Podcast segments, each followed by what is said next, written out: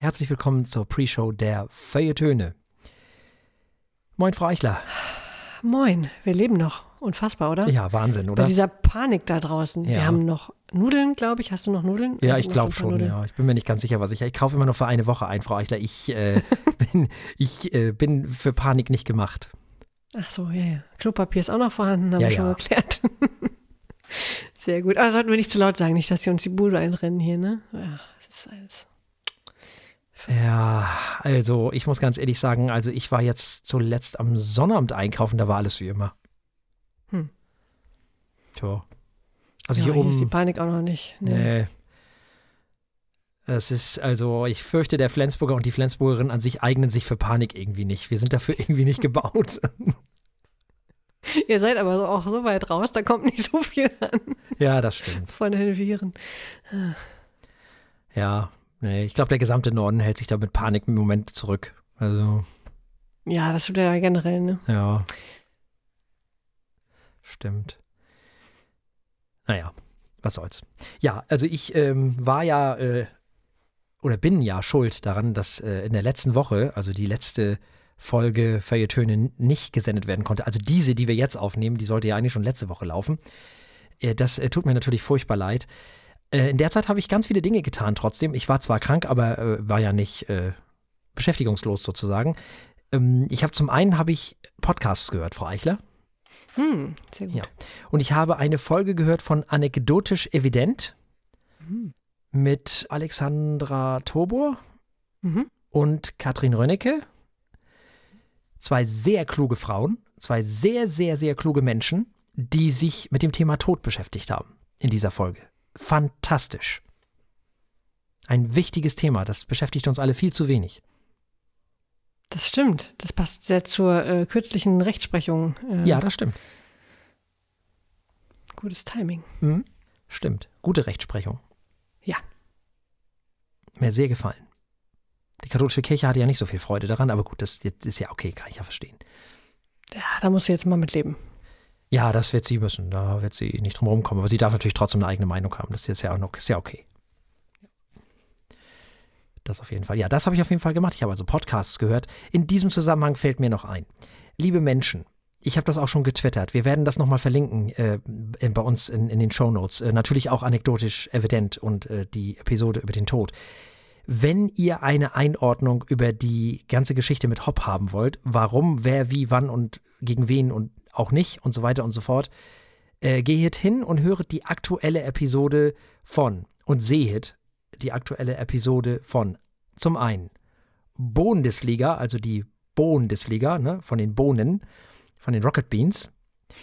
Äh, wer war dabei? Nils Bohmhoff war da natürlich, der Moderator. Dann war da Felgenralle, dann war da Tobias Escher, dann war da Max Jakob Ost vom Rasenfunk und Nico Backspin. Die haben das schon mal ziemlich toll gemacht, das Ganze eingeordnet und zwar ziemlich ruhig und sachlich und großartig. Dann geht hin und höret die neue Folge von Fußball MML mit Mike Nöcker, Mickey Beisenherz und Lukas Vogelsang. Auch sehr, sehr gut. Sehr, sehr schön gemacht, ganz großartig. Und, um das Ganze abzurunden, ihr hört natürlich auch 93 mit Enzo, Axel, Basti und David. Die haben das auch nochmal eingeordnet, damit ihr nicht irgendwelchem Quatsch anheimfallt und äh, diese ganze Berichterstattung von Sky und Bild und wie sie da alle heißen, die ist nämlich unerträglich. Und ich muss leider sagen, auch zum großen Teil der öffentlich-rechtlichen. Hm. So, also geht hin und höret diese Episoden, die werden wir auch mal alle verlinken, weil das kann nicht schaden. Es kann nie schaden, sich etwas einordnen zu lassen. Und für die, die es nicht wissen, es geht um, ja, Hopp ist ja der Präsident vom, von der TSG Hoffenheim und da gab es jetzt, weil er geklagt hat vor dem Zivilgericht, glaube ich, oder vor irgendeinem, vor irgendeinem Gericht auf jeden Fall, wegen Beleidigung, das ist natürlich sein gutes Recht, das kann er machen. Und dann gab es eine, Kollektivspra äh, eine Kollektivstrafe und das fanden natürlich die Fans des BVB in dem Fall überhaupt nicht witzig. Und somit haben sich natürlich die Ultras der anderen Vereine sofort solidarisiert. Und das ist sozusagen der, der, der Ursprung des Ganzen, wenn man so will. Und da hängt noch eine ganze Menge mehr dran, aber das brauchen wir hier nicht alles auseinander klabüstern. Das machen die von mir genannten Menschen viel besser als wir. So. Das wollte ich nur an dieser Stelle nochmal loswerden. Und dann habe ich noch was gemacht. Und zwar mehr oder weniger aus Versehen. Da bin ich so reingeraten. Und zwar wegen eines Büttenredners, eines tollen Büttenredners. Können wir auch nochmal verlinken. Der heißt, habt ihr wahrscheinlich alle schon gesehen, aber ist egal, kann man gar nicht oft genug gucken. Der heißt Andreas Schmidt. Das ist der IT-Mensch von, vom Bistum Mainz. Also klar, ne, Mainzer Fasenacht und so. Und der hat in einer fulminanten Rede, oder Büttenrede, vielmehr ein Teil davon auf jeden Fall, der AfD mal so richtig links und rechts was an die Ohren gehauen. Und das war richtig gut. Oh ja, das habe ich auch gesehen. Das war wirklich hervorragend. Das war klasse. Das war richtig klasse. Lars Reichow hat das auch gemacht, äh, kommt auch aus Mainz. Also Mainz, top. Habt ihr gut gemacht. Und da bin ich dann in die alten Mainz-Blatt Mainz-Sachen reingerutscht, reingerutscht sozusagen. Äh, das war ja ganz witzig. Ich war ja auch mal Kind, ne? Man soll es ja nicht glauben. Ich war ja auch mal jung. Und da habe ich die alten Bonnewitz-Sachen gesehen. Hm. Und für die, die es nicht wissen, Bonnewitz war ein guter Kumpel von Hüsch. Und damals war der Mainzer Karneval so schwarz, da musste man nach jeder Pointe den Ruß abkratzen. So, ne? Okay. Eigentlich. Und äh, Bonnewitz war das, bei dem war das halt nicht so. Das war ziemlich toll, weil alle immer ganz gebannt darauf gelauscht haben, wann, komm, wann macht er seine Pointen, wann, wann, wann, wann haut er den Schwarzen was um die Ohren, so. Da haben alle immer drauf gewartet. Alle haben darauf gewartet, dass der linke Bonnewitz den Rechten sozusagen, ja, äh, in der Sendung was äh, an die Ohren haut, verbal. Das hat immer sehr viel Spaß gemacht. Für mich als Kind war das natürlich vollkommen egal, weil ich habe es eh nicht verstanden. ich habe mich nur über den, über den Mensch amüsieren können, weil der sah so lustig aus und der hat sich bewegt und es gab nicht nach jeder Pointe ein Tätä, weil er das nicht wollte. und ähm, der war verkleidet und der hatte lustige Perücken auf oder irgendwelche bekloppten Mützen oder das war für mich als Kind total toll. Den habe ich sehr gemocht. Das hat damals richtig noch Impact gehabt. So. Prinz Bibi ist seine bekannteste Figur wohl. Hm, jetzt sag mir was. Ja. Mhm. Und für mich war das einfach nur wieder witzig, weil er so, weil er so lustig aussah. Also das, das hat mir gefallen. Ja, das, als Kind ist es ja mit das Wichtigste. Ja, unbedingt. Unbedingt. Ich habe über andere Sachen gelacht als, als die Erwachsenen in dem Moment, ne? Hm. Klar, über die, diese rote Perücke, die er da auf hatte, da, dieses mit den, also so eine Perücke mit roten Haaren und wie er das Gesicht verzogen hat und so Sachen halt. Das fand ich total cool.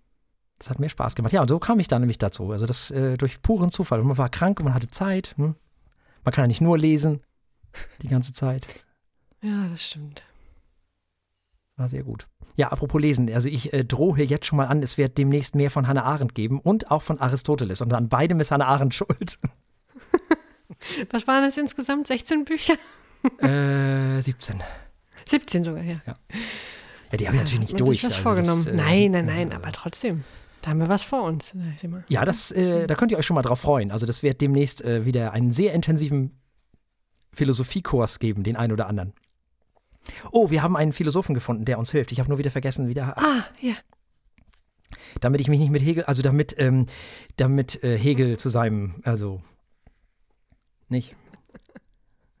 Damit er von vielen Seiten beleuchtet wird ja, und nicht nur vom, nicht von der Klippe gestoßen. Von meiner, genau. Ja, ja so ungefähr, ja. Gilt auch für Fichte und Schelling und so, der hat sich da zur ah, Verfügung gestellt. Sehr schön. Ich mhm. mag Gäste. Also das ist auch schön.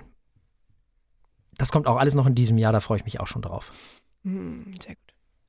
Ja, äh, und Sie, Frau Eichler, was, äh, was haben Sie so erlebt? Ach, was habe ich so erlebt? Ins Büro, aus dem Büro, ins Büro, aus dem Büro. In Zug, aus dem Zug, in Zug, aus dem Zug. Hm. Blöde Corona-Witze an ah. jeder Ecke. Ja. Tja. Nicht so viel passiert. Ich hatte einen netten Besuch. Ich habe zu viel getrunken. Das ist schon sehr lange nicht mehr passiert. Hm. Ja, ja, solche Dinge. Aber nichts äh, Berichtenswertes. Hm. Nichts Philosophisches, nichts äh, Lebensveränderndes. Hm. Tja. Tja. So ist das. Manchmal passiert einfach nicht viel. Das stimmt. Ja, dann. Tja. Vielleicht ändert ja unsere, unsere Sendung dein, dein Leben deine, deine Philosophie oder ich weiß nicht was. Vielleicht ja das, das Buch. Hat sie, das hat sie ja schon, also mehrfach. Also, ne? Hm, ja, das stimmt, bei mir auch, das stimmt, ja. Sehr, sehr viel gelernt durch diese Sendung schon. Ich hatte ja niemals angefangen, mhm. die Stoiker zu lesen oder mich damit ja. zu beschäftigen ohne dich. Ja, ja, ja, ja. Ganz, ganz viel gelesen, gehört. Die 80er, sage ich noch. Oh, die kommen ja nächste Folge, da freue ich mich schon doll drauf. Ja, stimmt. Oh, da geht es ja richtig vor sich. Ja. Ja, ja. Da steigen wir richtig in die 80er ein. Wir haben einiges vor in den nächsten Monaten, Mhm. meine Herren. Und meine Damen auch. Ja, Und die- meine diversen. Das genau, ist ja, äh, alle. alle. Seid alle herzlich willkommen. Das sowieso. Also herzlich willkommen. Da, da zweifelt ja keiner dran hier. Ja, außer die, die Rechten, ne? Also diese ganzen AfD-Heinis und so, die können wegbleiben. Die, die brauchen wir nicht. Das stimmt. Die können weg. Alle anderen sind herzlich willkommen.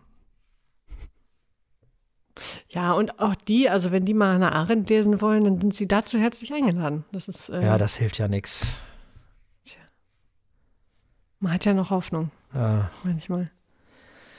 ich fürchte, die Vielleicht bei haben ihre Jüngeren. Wahrheit schon Hm. gefunden. Tja. Lass uns nicht mit so einer deprimierenden Note in die Sendung gehen. Ähm, Ähm, tja, willkommen, willkommen. Äh, das ist doch das Stichwort für, für unseren Start hier. ja, ja, genau, willkommen. Wir haben eine Schnapszahl übrigens. Ne? Haben wir? Wir müssten eigentlich in der 333. Folge sein. Ja, ich stimmt. Ich Ja, ne? glaube wohl, oder? Ja, ja, ja. Hm. Doch, doch. Die Zahlen lügen nicht. Ja, dann. 333. so sieht's aus. Dann stürzen wir uns mal rein. Ja, ja, stürz, stürzen, äh, stürzen wir uns äh, rein, genau. Genau. Stürz away. ja. So.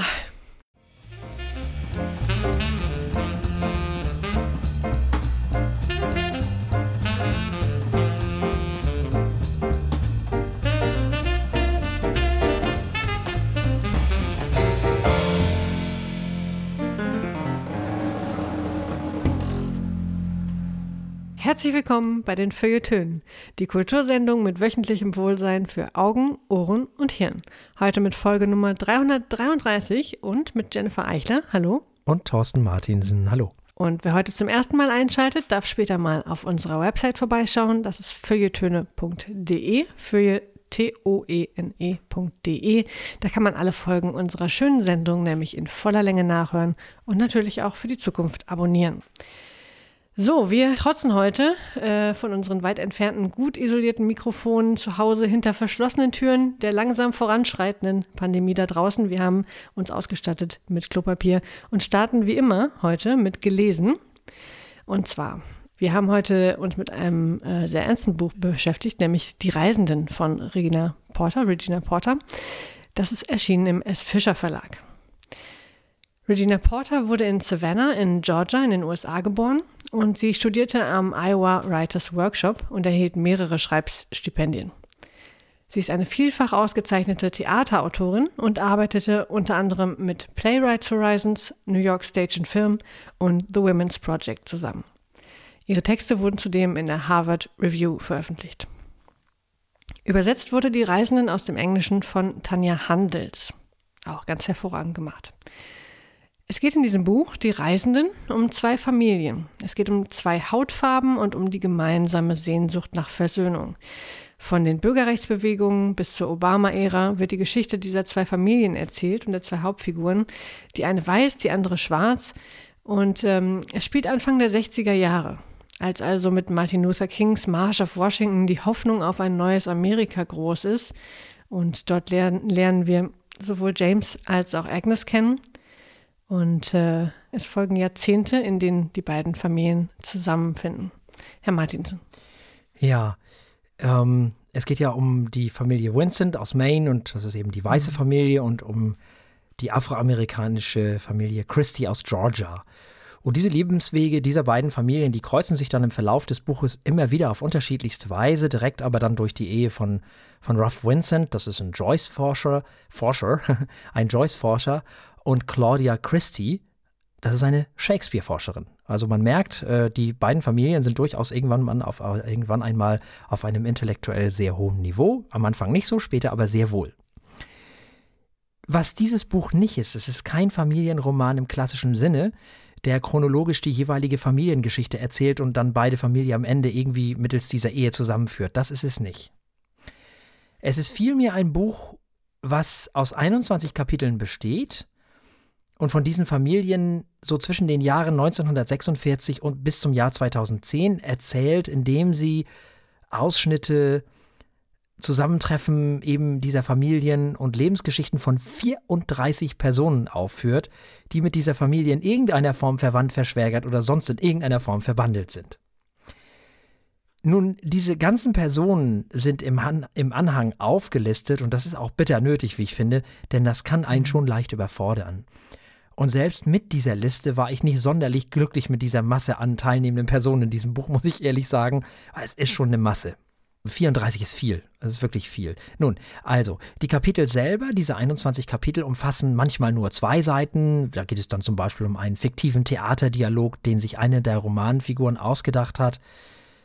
Eine, muss man sagen, eine der Romanfiguren.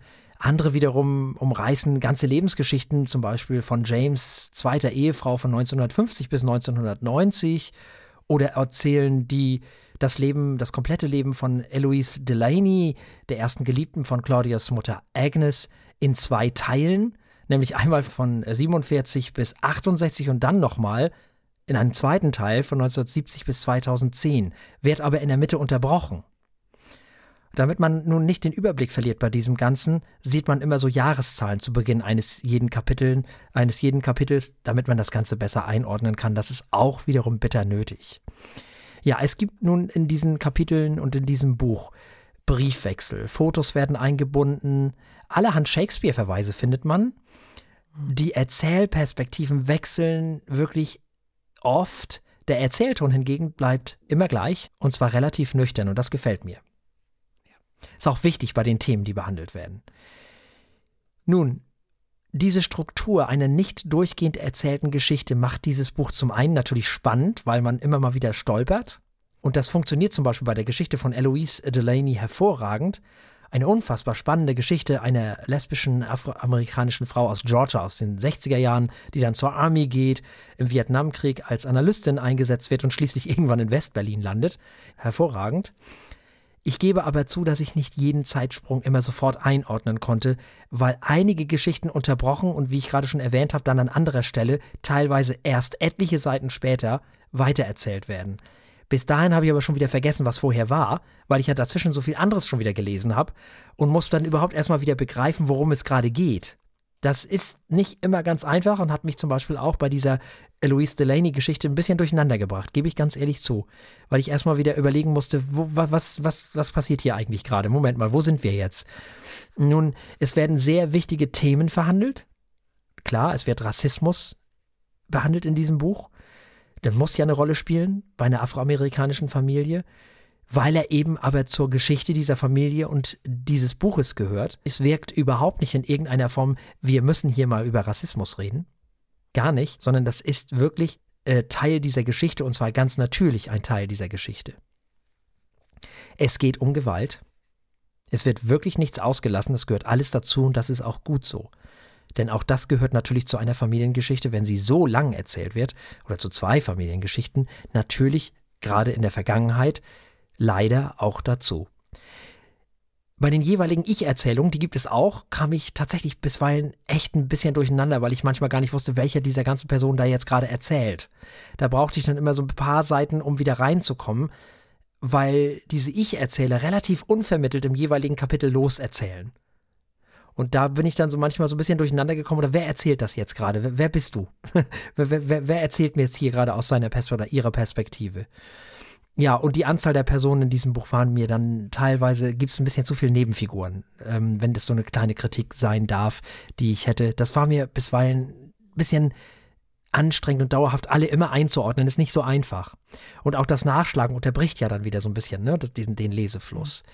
Es ist trotzdem ein gutes und ein wichtiges Buch, das ich allen ans Herz legen mag, die über die USA mehr erfahren wollen, denn auch das erfährt man natürlich über den Rassismus in den USA, die, die, natürlich die afroamerikanische Familie betrifft, die es auch sehr viel schwerer hatte, wie man so schön sagt, nach oben zu kommen.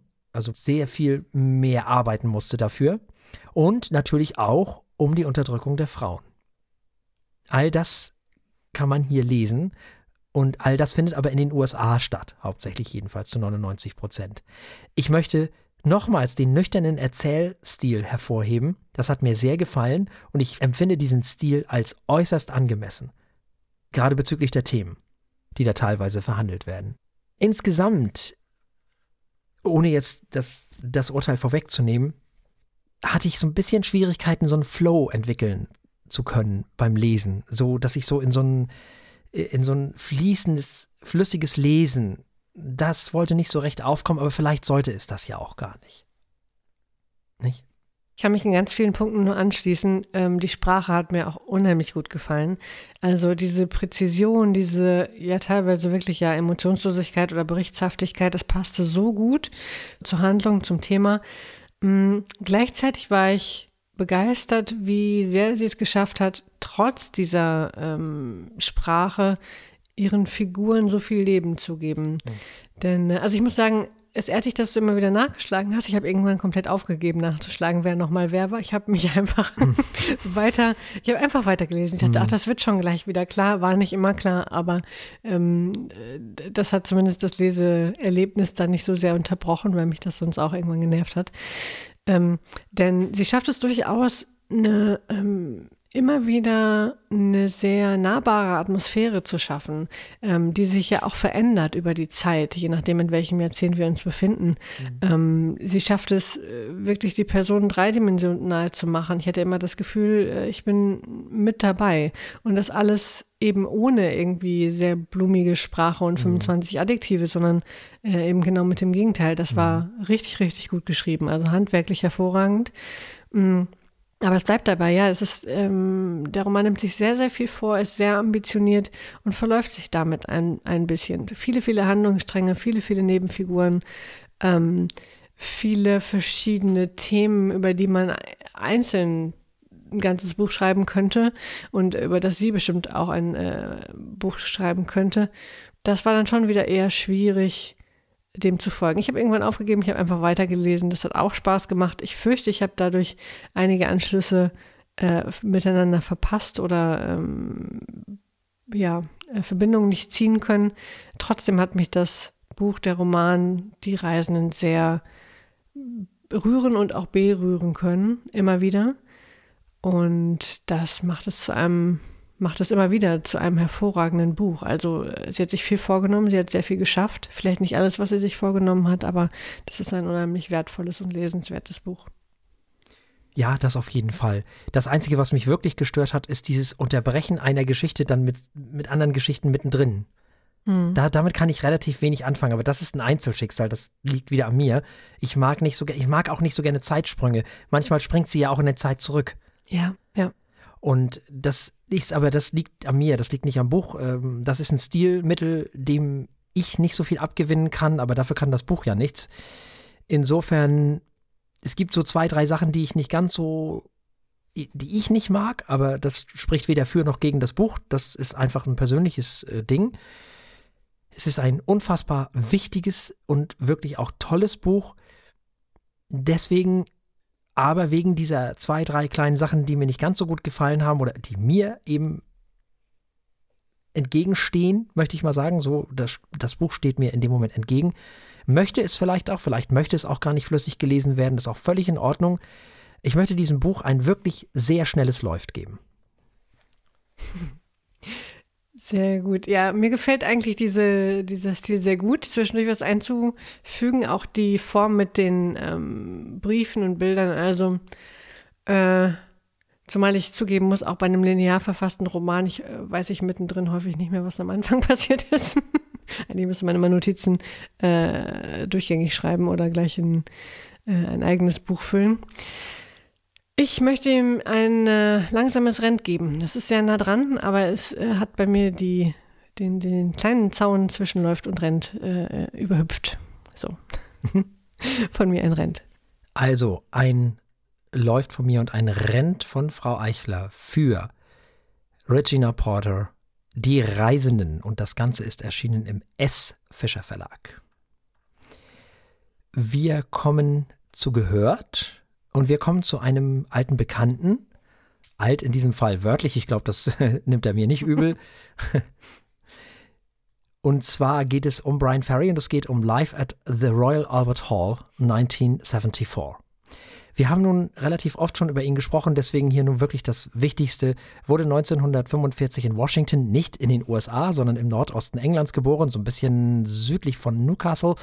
Er ist Sänger und Songschreiber, studierte Kunst in Newcastle an der University und bereits zu dieser Zeit galt nun seine Liebe dem RB und der Soul- und Popmusik.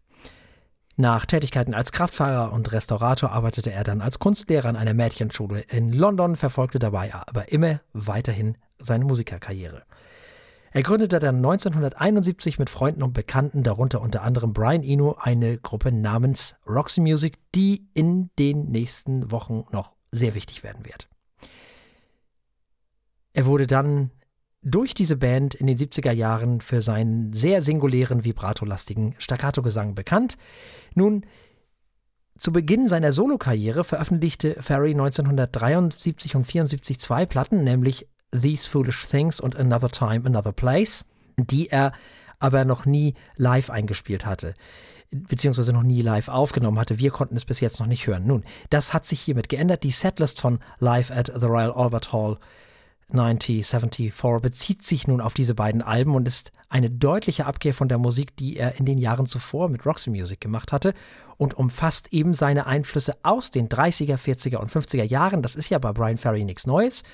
Das kennen wir ja auch aus den letzten Alben, wo er sich ja so ein bisschen auch mit, ähm, ja, mit so, so, so ähm, äh, Big Band Sound und, und äh, eben auch mit diesem Sound dieser Jahrzehnte beschäftigt hat. Und hier geht es eben um Songs, die so ein bisschen seine Jugend geprägt haben. Also wir hören hier ganz, ganz viele Cover-Songs auch. Frau Eichler.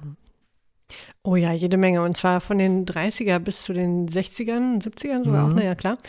Ähm, und da macht das Konzert an ganz vielen Stellen einfach nur Spaß. Das oh ja. war mein erster Eindruck. Also ganz viel macht einfach Spaß. Man hat eine wilde Mischung aus äh, Songs aus verschiedenen Jahrzehnten. Man hat eine Menge zu tanzen, man hat eine Menge mitzusingen ähm, weil ja vieles davon auch bis heute immer noch äh, absolute Evergreens ähm, sind. Und äh, gut, an anderen Stellen ist es dann aus heutiger Sicht, aus meiner Sicht zumindest, hin und wieder auch ein bisschen altbacken.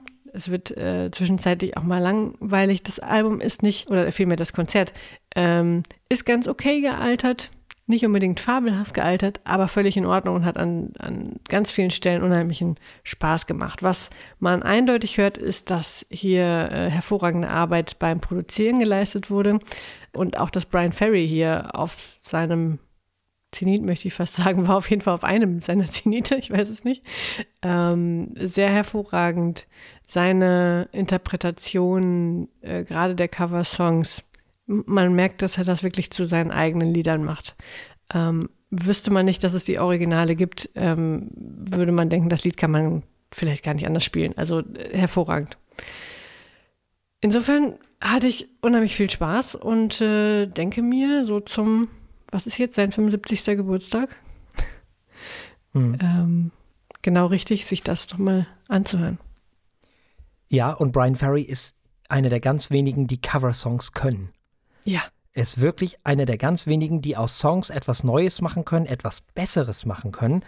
Äh, Brian Ferry, vielleicht der einzige, der Songs, die eigentlich schon gut sind, zu noch was viel Besserem machen kann. Oder manchmal auch aus Songs, die überhaupt nichts bringen, etwas machen kann, was plötzlich gehört wird.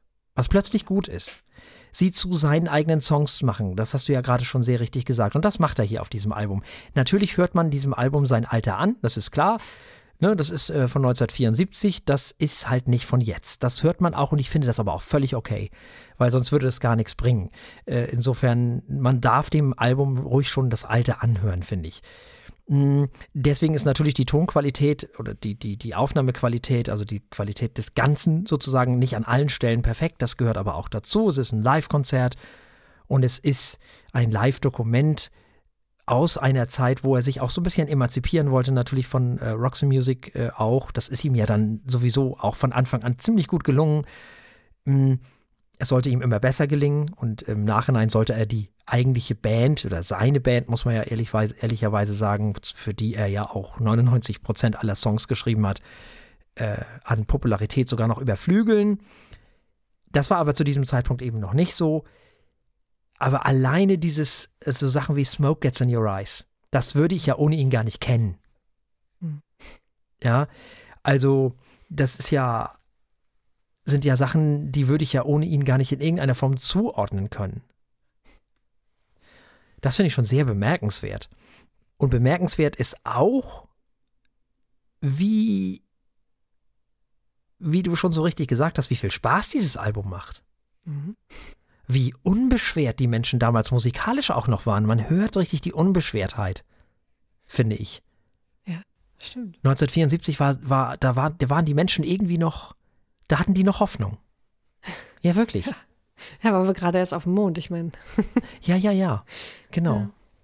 Und das hört man diesem Album an. Das ist, äh, auch wenn er singt äh, Smoke Gets in, in, in, Your Eyes oder wenn er singt äh, äh The Trucks of Me Tears oder so, das, das ist egal. Das äh, ist trotzdem alles nicht, nicht schlimm.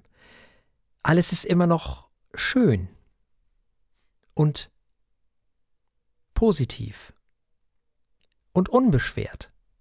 Das ist äh, das, was mir auf diesem Album sehr aufgefallen ist. Ich bin ja sowieso großer Brian Ferry-Fan und natürlich hört man auch auf diesem Album den Anzug. Das ist ja völlig klar. Äh, der Mann würde ja nie ohne Anzug auf die Bühne gehen, da müssen wir uns ja nichts vormachen. Also, äh, das ähm, ist ja auch der einzige Mensch, der wirklich der, der weiße Socken zum schwarzen Anzug tragen darf. Das, das, das, das, das wisst ihr ja nicht. Das ist wirklich der, der Einzige, der das darf. Man kann Brian Ferry einen Kartoffelsack überziehen und alle würden sagen, oh toll, Kartoffelsack. Ja? So ungefähr. ja, ich finde ein Album, was einfach Spaß macht. Was auch so ein bisschen in die Zeit passt, jetzt wo es so ein bisschen heller wird. Also, wo wirklich, ähm, ja, das ist einfach ein Album, was man, das muss man auch nicht, dem muss man auch nicht immer genau zuhören, das kann man auch mal nebenbei laufen lassen, das stört überhaupt nicht. Es ist toll, es ist, ich mag das sehr. Hm? Ich mag das wirklich. Ich auch, kann sehr. ich nur empfehlen. Einfach laufen lassen, durch die, Kü äh, durch die Küche tanzen, das ja. funktioniert. Funktioniert definitiv, ja. Ja, jetzt müssen wir dieses Album natürlich auch bewerten. Äh, uff, das ist immer schwer. Wenn man solche großen Fische hat. Uh, es läuft ganz schnell, aber es läuft. Ja, dem schließe ich mich auf jeden Fall an. Ein Album, mhm. was läuft, was ich durchaus auch vielleicht sogar als Einstieg der älteren Brian Ferry Sachen empfehlen wollen würde. Mhm. Dann kommen wir damit zu gesehen, unserer dritten Rubrik. Hier haben wir uns einem alten Bekannten zugewendet, nämlich Charité. Wir haben uns die zweite Staffel von Charité angesehen. Das ist eine deutsche Fernsehserie und die erste Staffel haben wir in Episode 328 besprochen. So, auch die zweite Staffel kam in der ARD, wurde dort ausgestrahlt und zwar im Februar 2019, zum Zeitpunkt der Aufnahme dieser Sendung, also vor gut einem Jahr. Und äh, in dieser Staffel hat auch Arno Saul wieder Re Regie geführt. Das Drehbuch stammte wie auch schon in der ersten Staffel von Dorothee Schön und Sabine Thor-Wiedemann. Die zweite Staffel spielt jetzt aber in den Jahren von 1943 bis 1945, die letzten Kriegsjahre. Und äh, weil da eben so viel Zeit dazwischen ist, wurde natürlich alle Figuren und damit auch die Schauspieler und Schauspielerinnen neu besetzt. Und die Staffel thematisiert die Arbeit des Chirurgen Ferdinand Sauerbruch, der äh, hier maßgeblich in der Charité tätig war, während eben dieser letzten Kriegsjahre. Herr Martinsen. Ja, ich äh, weiß gar nicht, welche Staffel ich besser finde, die erste oder die zweite. Ich bin mir da gar nicht so sicher. Ich bin immer hin und her gerissen. Also diese Staffel ist auch hervorragend. Ja. Wirklich. Ja, wirklich hervorragend. Ganz, ganz, ganz hervorragend. Äh, ich, man fühlt, man ist sofort wieder drin. Die schauspielerischen Leistungen sind fantastisch. Da gibt es überhaupt nichts zu meckern. Das ist wirklich mal einfach gut. Da gibt es auch nichts zu kritisieren. Nicht, nicht, nach dem Motto, die Engländer hätten es besser gemacht oder die Amis. Nein, hätten sie nicht. Nee, nee. Absolut wirklich nicht. hervorragend. Das kann man so stehen lassen. Das ist okay so. Und mehr als okay, sogar richtig gut. Äh, ich kann mir ja keine Namen merken, aber hm, wie hieß denn diese blonde Krankenschwester, die ähm, diese überzeugte. Also, ähm, ah, äh, also wir haben Annie Waldhausen, das ja. ist die äh, so die Hauptfigur mit, ne, die mit ihrem, wo der Mann Arzt ist auch und äh, die da mit ihrem Kind hadern, das eine Behinderung mm. kriegt. Ähm, nein? Oder meinst du die Schwester Christel, die lustige? Lustige? Nee, nee ja. da war doch eine überzeugte, ähm, eine überzeugte Dritte Reichfrau. Schwester. Die hat so ganz zum Schluss noch mit, mit, mit, mit irgendeiner so russischen Soldatin gekämpft. Ach, stimmt. Ah, oder war das Schwester Käthe? Jetzt komme ich auch durcheinander. Ja, ich weiß Ende von nicht. den Schwestern. Ja, ja. genau. Hm. Äh, da tat mir die Schauspielerin ein bisschen leicht, weil ich dachte, hoffentlich kriegen die Leute das auseinanderklabüstert. Also das sind, manche Leute sind ja wirklich, also das ist ja, ja, ja, ne? Man weiß es ja nicht. Das stimmt. Aber hervorragend gespielt. Auch, ja. Ne? Also wie mit voller Inbrunst. Ja, super. Total gut. Äh, ich weiß gar nicht mehr, eine Schauspielerin war auch oder ist Teil des Bremer Tatorts. Mhm. Ja, da weiß ich jetzt aber auch nicht mehr welche. Ich kann mir diese ganzen Namen immer nicht merken. Ich weiß es nicht. Also es ist wirklich hervorragend gemacht und natürlich eine ganz andere Zeit. Also die Älteren erinnern sich noch, wir hatten ja davor ähm, in der ersten Staffel, das war natürlich eine völlig andere äh, Geschichte, auch ein ganz anderer Habitus und ganz andere äh, Möglichkeiten natürlich auch, die sie mittlerweile haben. Das merkt man natürlich auch. Mhm. Ein sehr, sehr ja, fester Ferdinand Sauerbruch, der Ja. also äh, fantastisch gespielt wird übrigens auch und der eben im besten Sinne seinen eigenen Kopf hat. Fantastisch. Finde ich auch ganz, ganz toll. Ja, gespielt von Ulrich Nöthen, Ja, wirklich hervorragend. Der hat so den, die, so einen ganz typischen, äh, diese, diese ganz äh, typische Aura eines Professors, der Ja. weiß, dass er hier der Chef ist und dass er alles weiß und alle ihn, ihm an den Lippen hängen und er spielt das auch gnadenlos aus. Hervorragend. Wobei auch er ja auch mit äh, einer hervorragend intelligenten Frau gesegnet Ja. ist, also die Figur, ne? Ähm, Ja. Genau. Das stimmt. Die selbst auch viel beizutragen hat. In der Tat. Ja, was, was meinst du? Welche, welch, was hat dir besser gefallen? Staffel 1 oder 2?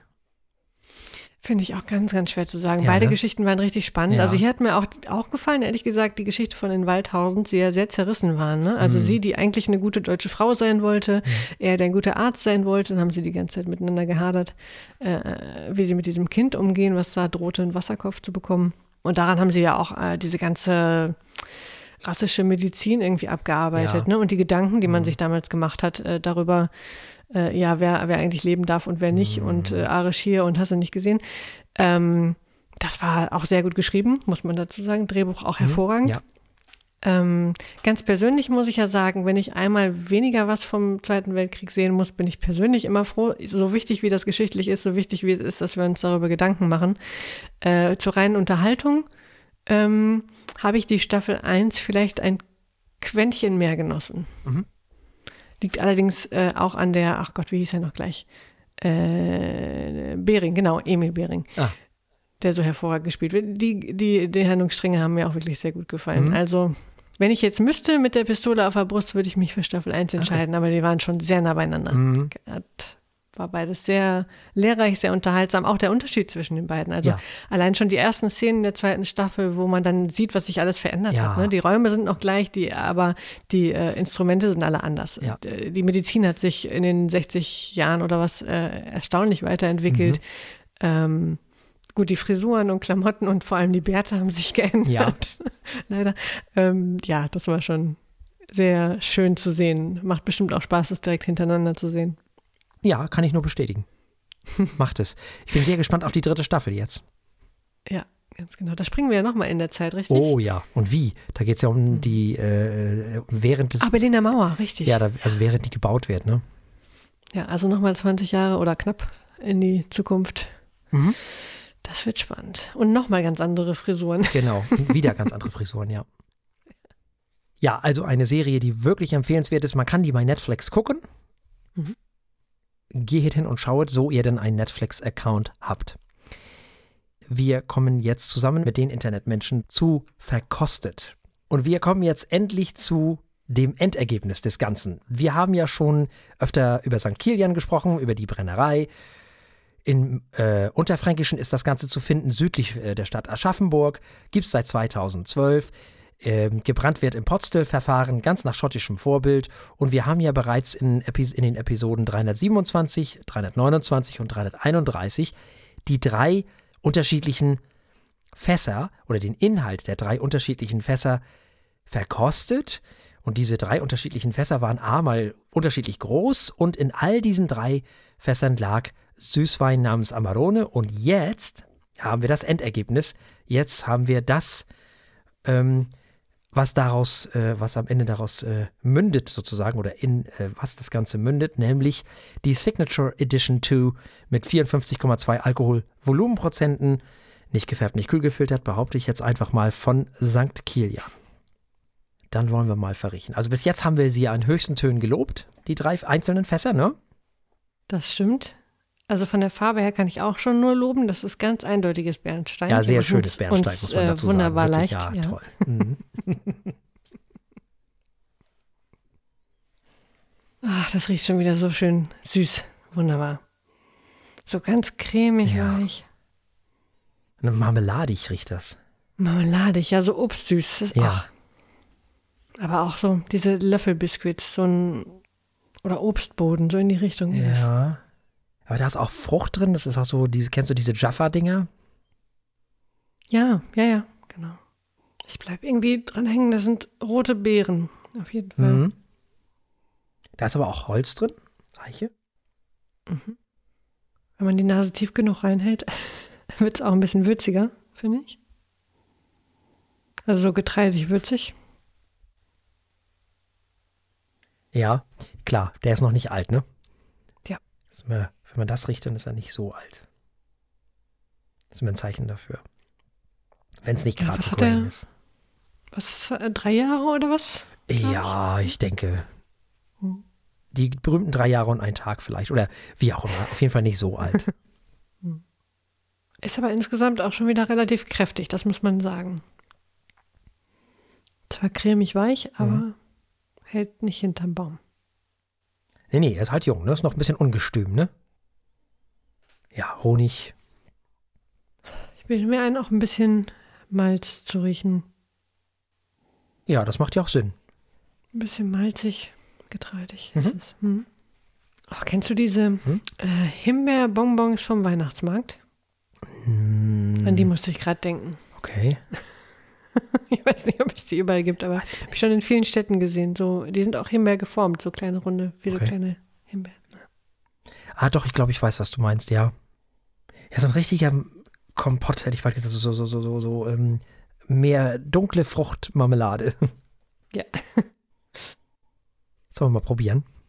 Gerne. Ja, dann zum Wohl. Prost. zum Wohl. Er brennt direkt ganz gut auf der Zunge. Ja. Und dann kommt so ein ach, ganz toller, süßer, äh, ja, durch, durch den ganzen Mundraum wird es richtig schön süß. Oh ja. Sahne, oh Gott. Ja, und Schokolade, Mm, Kakao. Ja, Kakao, genau. Ja, ganz viel Kakao. Mm. Ja, aber auf der Zunge wirklich kräftig. Also der kribbelt ganz gut auf der Zunge. Ja, das darf man nicht unbedingt einem Anfänger in die Hand geben. Der kriegt sofort, der denkt sofort, ah, das ist Schnaps, weg damit. nee, nee. Mhm. Stimmt. Die- Also, oder mit Wasser halt, ne? Ja, das kann ich mir gut vorstellen. Abgang ist auch ziemlich lang, also es Mhm. hält lange vor. Durchaus, ja. Es wird immer, immer gleichzeitig fruchtiger und sahniger. Das ist faszinierend. Und es hat immer so eine Bonbon-Note, finde ich. Ich musste gerade schon Mhm. an diese Himbeerbonbon denk Himbeerbonbons denken, aber es hat so ein, ja, weiß nicht, so eine Bonbon-Note. Hm. Aber lecker, also. Schon was Besonderes. Mhm. Ich glaube, ich probiere mich mal an einem kleinen Tröpfchen Wasser. Ja, das habe ich gerade schon gemacht. Mhm. Dann wird er in der Nase würziger und auch auf der Zunge interessanterweise. Ui, meine Güte, ja, viel würziger. Mhm. Der verändert sich ja voll. Was ist das denn? Das ist ja faszinierend. Wenn das immer, also wenn das so sehr sich ändert. Ja, richtig holzig, ne? Voll, total. Ganz holzig, Mhm. würzig. Verrückt. Das ist ja ganz anders. Und jetzt ist er, finde ich, im, oh, und jetzt ist er im Nachklang auch viel, viel fruchtiger, viel weniger schokoladig, dafür mehr Honig, auch würziger, aber nicht mehr, natürlich beißt er nicht mehr so auf die Zunge. Ja. Ja, aber schon auch noch. Ich habe Noch vielleicht nicht- mehr noch Wasser nicht, genommen. Noch nicht gezähmt, aber jetzt hat das, hm, denke ich, an Salzkaramell gerade. So ein, tja, hat er schon recht. Es ist weniger Schokolade, Mhm. weniger weich auch. Ich finde, der, es wird ein bisschen zackiger mit Mhm. Wa- Wasser. mit Okay. Wasser. Spannend. Aber es bleibt im Mundraum dieses sahnig-vanillige. Das ist schön. Mhm. Aber ich finde, er wird auch deutlich fruchtiger auf der Zunge Mhm. mit dem Wasser. Ja, das ist wirklich krass, wie die Eiche jetzt durchschlägt. Ja. Mann, Mann, Mann. St. Kilian, warum macht ihr es uns so schwer? Jetzt weiß ich wieder nicht, was ich für Punkte geben soll Mhm. hier. Sehr viel mehr Honig mit Wasser. Ja. Nur noch leichtes Kribbeln auf der Zunge. Wie gesagt, sehr viel, viel fruchtiger. Ja, der Kakao ist noch da. Im Nachklang vor allem, aber es wird ein bisschen kaffiger auch Mhm. dadurch. Ja, wirklich. Sehr Mhm. schön auch. Also auch schön. Interessant. Interessant. Also ein sehr, sehr spannender äh, Single Malt, muss ich sagen. Also da haben die uns was ganz Spannendes zurechtgebaut. Mhm. Man muss ja sagen, die gibt es ja auch erst seit 2012, ne? Das, äh, also dafür sind sie schon ziemlich hervorragend. Ja, ne? Ich finde auch. Also muss ich auch ehrlich sagen. Also schöner Nachklang. Also, äh, ich bin wirklich, äh, ich bin sehr gespannt auf die, es gibt ja jetzt wahrscheinlich schon dies, was ist ich weiß für eine Edition. Äh, die sind ja jetzt auch weitergegangen. Wir sind ja eine ganze Zeit lang ausgefallen. Zwischendurch waren wir ja nicht mit äh, verkostet unterwegs. Äh, insofern, ja, das ist spannend. Das gefällt mir natürlich. So, so spannende Sachen sind ja immer toll. Das ist ja nichts, was man schon mal hatte, so in der Form. Ja, jetzt müssen wir das Ganze natürlich irgendwie bewerten. Schwierig. Ich denke mal laut. Also, Hm. hervorragend, ganz viele tolle Noten. Äh, und auch nicht einfach das gleiche wie alle anderen machen. Der hat Charakter, der kann viel, der ist interessant. Hm. Er ist natürlich noch sehr jung, Ja, aber stimmt. Er behauptet auch nicht, er wäre was anderes. Für die jungen Jahre kann er extrem viel. Mhm. Und mit Wasser verändert er sich komplett, was nochmal ein Special Feature ist. Hm. Ich möchte ihm was ganz Tolles geben. Aber die 7 ist reserviert für äh, vollkommen perfekte Meisterwerke. Das könnte er mal werden. Aber ist er noch nicht. Deswegen kriegt er mir, von mir 6 von 7 Punkten. Das Mhm. ist wirklich hervorragend für das Alter. Mhm. Ich finde den auch tatsächlich spannend, interessant und durch das Wasser verändert er sich kom- wirklich nochmal komplett, was auch gar nicht so oft bei äh, Whiskys der Fall ist. In dem Fall ist das wirklich ganz signifikant und das gefällt mir natürlich richtig gut.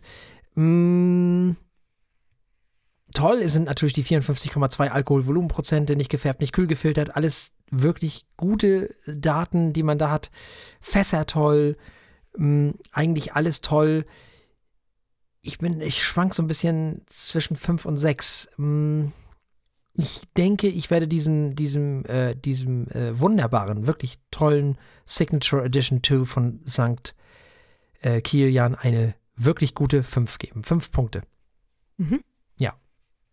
Also, 6 Punkte von Frau Eichler und 5 Punkte von mir für den St. Kilian Signature Edition 2 mit 54,2 Alkohol Volumenprozenten.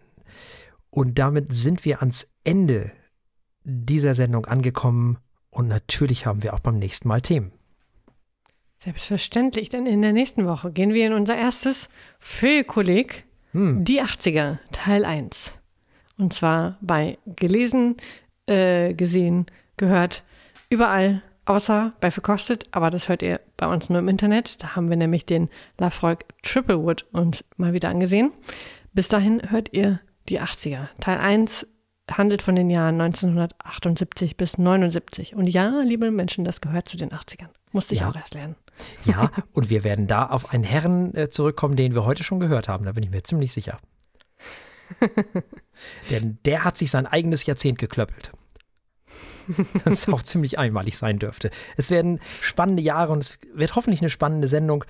Bleibt uns an dieser Stelle nichts anderes zu sagen als bleibt uns gewogen. Bis zum nächsten Mal. Tschüss.